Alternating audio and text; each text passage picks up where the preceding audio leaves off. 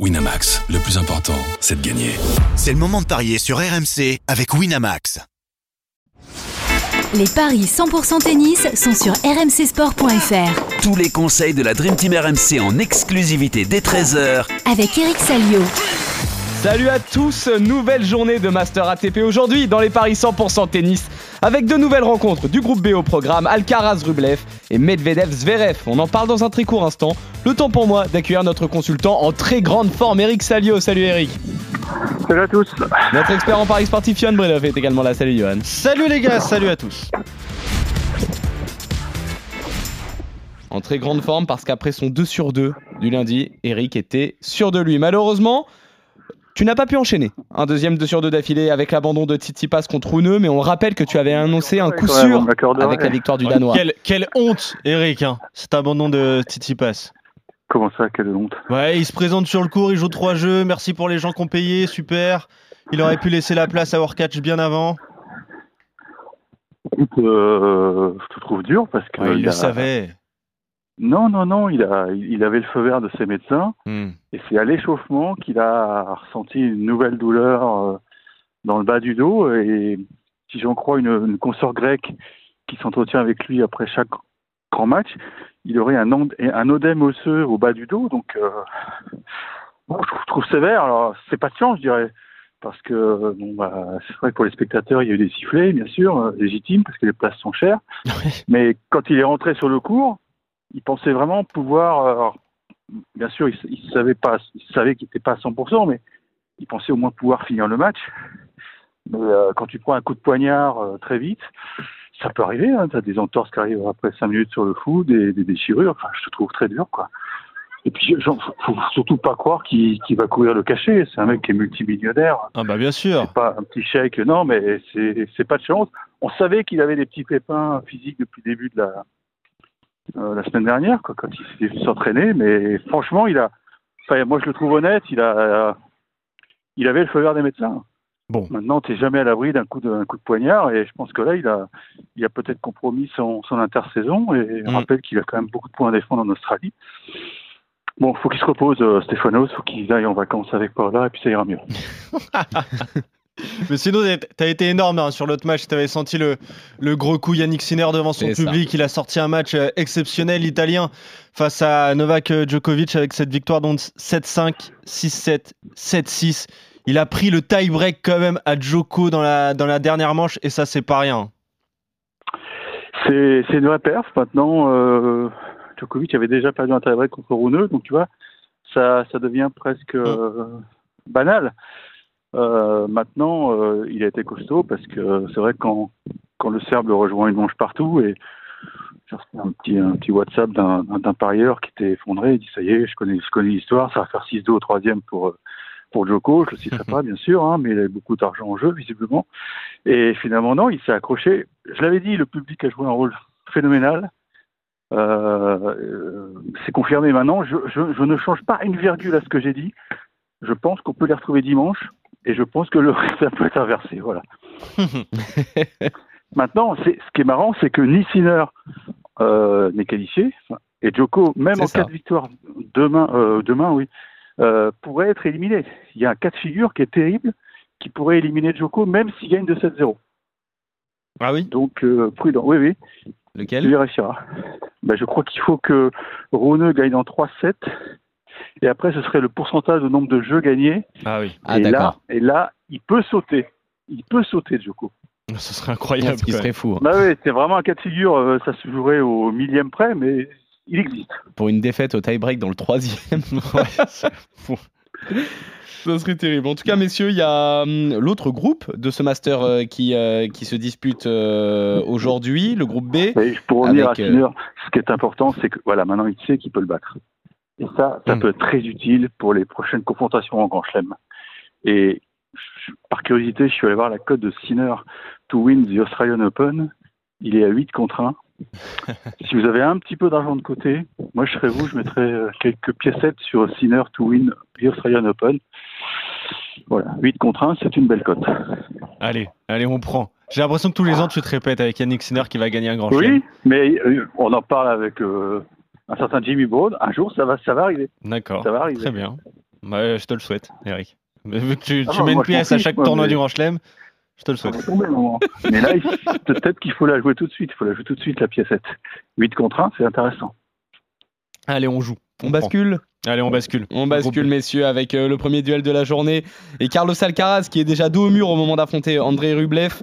Le russe euh, aussi est dans l'obligation de l'emporter. C'est le deuxième au classement ATP contre le cinquième. Et c'est l'espagnol qui part favori, Johan. 1,50 la victoire de Carlos Alcaraz, 2,60 la victoire d'Andrei Roublev. Euh, deux hommes qui ont eu du mal mentalement hein, pour leur euh, première rencontre. Alcaraz, il en a parlé. Eric, hein, trois défaites d'affilée, ça lui était plus arrivé depuis bien longtemps et je crois qu'il écumait euh, euh, le circuit Challenger quand la dernière fois que c'est arrivé. Euh, fatigué physiquement, mais surtout mentalement, Carlos Alcaraz après cette saison très éprouvante. Il a perdu donc contre Sacha Zverev. Andrei Rublev, lui, il a joué contre son pote Daniil Medvedev. Il était quasiment en larmes pendant le match parce qu'il ne trouvait pas les solutions, surtout après cette volée. Tu l'as vu, il a glissé et ensuite Ouais. il a complètement craqué psychologiquement. Il a laissé tomber le, la, la deuxième manche. Il s'est incliné en, en 2-7 face à Medvedev. Compliqué à pronostiquer finalement cette rencontre. On a envie de faire confiance à Carlos Alcaraz quand même, qui devrait euh, enfin débloquer son, son compteur euh, dans le Masters, lui qui avait euh, déclaré forfait la saison passée. 1,50 seulement, mais j'ai l'impression qu'on va avoir euh, un match assez décousu. Euh, je vois bien le 3-7. 3-7 sans donner de vainqueur, c'est coté à 2-10. Le 3-7 avec Carlos Alcaraz, c'est coté à 3-40. Écoute, c'est, il est compliqué parce que c'est vrai que ce, Alcaraz se retrouve dans une situation qui est totalement nouvelle pour lui. C'est-à-dire qu'il peut encore sauver sa peau euh, alors qu'il a perdu son, son, match de, son premier match de poule. Roublev, euh, c'est différent. Il, il connaît la formule du Master, donc il sait qu'effectivement, euh, il, y a, y y possibilité de se racheter. Peut-être que c'est un atout pour le Russe. L'autre atout pour le Russe, c'est que euh, Alcaraz, visiblement, ne supporte pas la, la rapidité de, de, de la surface. Mm. Et, et c'était confirmé par les indices. alors les spécialistes comprendront, mais je crois que j'ai vu ça, j'ai vu passer ça. Je crois que le- l'indice de, de rapidité du cours c'est 41, c'est le, le cours le plus rapide de l'année, tout simplement. Ah oui, Donc euh, vous ajoutez à, à ça un petit peu d'altitude hein, de Turin, bien sûr. et c'est vrai qu'il il a semblé un peu de un peu dé- décontenancé notre ami Carlitos. Euh, bon, il fait pas un mauvais match contre Zverev, hein, il, il échoue euh, de peu, mais euh, on a du mal à le retrouver. J'ai l'impression qu'il y a eu comme un je sais pas, euh, cette victoire à Wimbledon l'a l'a tué entre guillemets. Ouais, c'est ça, ouais. Mm. C'est peut-être qu'il a eu du mal à gérer tout ça. Alors après, il y a eu des pépins physiques qui sont venus. Il est jeune, il a du mal à peut-être à les accepter. Il n'a pas eu la préparation idéale pour ce, pour ce Masters puisque bon, euh, il a très peu joué quoi. Euh, Forfait à balle, euh, premier tour à Bercy. c'est des matchs quand même qui sont. on te demande d'être tout de suite prêt parce que tu joues tout de suite un top 10 quoi. Donc c'est compliqué pour lui. On sent qu'il découvre tout et pour toutes ces raisons, je pense qu'il va, il va rentrer à la maison. Donc, je joue Roublev.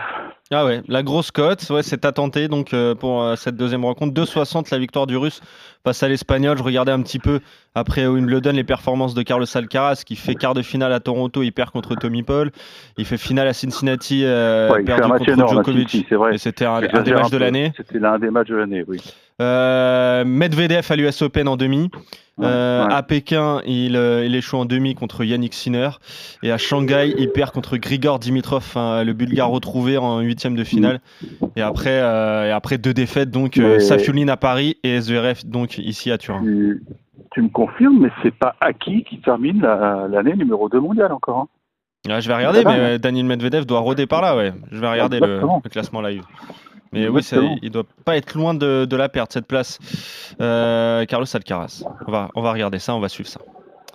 Messieurs, en attendant, vous êtes en désaccord pour, euh, pour ce match Euh, Victoire d'Alcaraz pour toi, Johan, victoire de Rublev pour toi, Eric. Après, on peut faire le lien avec ce que tu proposes, Johan, parce que tu as dit que Ouais. tu vois un match décousu. Le 3-7 sans, sans donner de vainqueur, qui est coté à 2-10. c'est Ouais, c'est ça, exactement. Je pense que c'est euh, un pari à prendre parce que il peut tout se passer dans cette rencontre. Et justement, je regardais, Eric, le classement ATP, ATP Live. Ouais, en effet, hein, si Medvedev euh, gagne tout, il peut avoir 8700 points. Et euh, sachant que Carlos Alcaraz en a 8455. Donc euh, il peut perdre cette deuxième place. Ouais, ouais. Bon, on va voir ça. Ça avec son importance euh, en vue de l'Open d'Australie. Bon, on n'en est pas là, hein, parce que Medvedev est loin d'avoir gagné le Masters, bien sûr, hein, puisque, puisque je vous l'ai dit, pour moi, la, la finale de dimanche, ce sera, d'ailleurs, on la suivra en direct sur RMC, ce sera la, la revanche du match d'hier soir. Je, enfin, je le sens comme ça. Ça arrive souvent, hein, tu sais, hein, ça arrive souvent. hein. N'enterre pas trop vite Daniel Medvedev quand même. Non, En- non, en indoor, en plus. mais- Ouais. D'ailleurs, on va en parler, messieurs, Bah, euh, de Daniel Medvedev, parce qu'en plus, ce soir, il affronte son meilleur ami, son ami de toujours, Alexander euh, Zverev. Ils ne se quittent plus, ces deux-là. Une sixième confrontation cette année, Oh, la c'est fou, ouais. 18e depuis euh, le début de leur carrière. Le russe mène d'ailleurs dans les confrontations et c'est lui qui a la faveur des bookmakers, Johan. Ouais, ça fait beaucoup. Euh, du classique entre euh, Medvedev et Zverev, 1,45 la victoire du russe, 2,70 celle de euh, Zverev. On a parlé, hein, les deux. euh, Les deux joueurs qui jouent une petite finale finalement parce qu'ils ont gagné leurs deux premiers matchs. Euh, Medvedev finaliste à Vienne, 17 confrontations, tu l'as dit Johan, 10 à 7 en faveur de Daniel Medvedev qui avait très mal commencé. Hein. Zverev gagnait les premières, les 4 ou 5 premières et ensuite Medvedev a, euh, s'est, euh, a repris le dessus sur l'Allemand. Ils se sont affrontés déjà 4 fois au Masters, quand même, deux victoires partout. Et il y a eu euh, cette finale notamment en 2021 et là c'est Zverev qui s'était imposé pour, aller chercher un des plus grands titres de sa carrière, si ce n'est le plus grand. Bah moi j'ai envie de faire confiance à Daniel Medvedev, il a été impressionnant contre Andrei Roublev. Alors même si c'est un, joueur contre lequel il, déteste jouer, mais en même temps il gagne tout le temps. C'est peut-être un petit peu ça qui, joue. C'est 1,45 la victoire de Medvedev. Après on peut voir un match serré là également parce que Zverev il, retrouve un, bon niveau de jeu. Mais, euh, mais 1,45 à mettre dans un combiné, sinon 3,35 en 3 manches. Mais en même temps, le russe m'a tellement impressionné pour ce premier tour que je jouerais même euh, plutôt la victoire de Medvedev en deux, même si c'est 2-7 serré. Et ça, ça permet de doubler la mise. Ah, quand même, euh, Eric, est-ce que toi tu penses que Zverev peut aller chercher euh, la victoire aujourd'hui, là où Johan voit plutôt un succès en 2-7 de Medvedev? Je sais pas. Je pense vraiment qu'il a, il a un, un ascendant psychologique assez incroyable sur Roublev. Donc, euh, faut essayer de chasser ce match quand on, quand on évalue les, les forces en présence. Zverev sert beaucoup mieux que Roublev. Il est, je crois qu'il aime bien la, la surface. Euh, quand, quand il est en confiance, Zverev, et que quand son service est là, il est, il est très très dur à aller chercher. Moi, je me souviens de, de tournois à Madrid où il était quasiment injouable parce que, parce que ça tombait tellement haut. Et là, on est un peu pas dans les mêmes conditions de jeu, hein, des conditions assez rapides. Donc, euh, tout lui convient. Il le dit lui-même. Il est en train de retrouver le, son meilleur niveau. Alors, son meilleur niveau, ben, on sait, c'était, c'était le match contre, contre Rafa à Roland. Euh, mais je sais pas, j'ai l'impression que cette partie d'échecs va encore tourner à l'avantage de. Enfin, je dis encore, euh, je suis dur. C'est- c'est- c'est- tu lui dis, ils sont joués six fois? Ça donne quoi le bilan de l'année alors? 4-1 euh, sur les 5 premières confrontations Ah pour euh. Medvedev. Ouais, il a pris l'ascendant en fait. Ouais, eh ben, écoute, euh, ouais, je vais garder ce- cette stat en tête. Je pense qu'il a. En plus, il est bien. Il s'est reposé après Bercy. Tout- Vous noterez quand même que les mecs qui sont pas allés trop loin à Bercy, bah, ils sont, ils sont bien. Hein.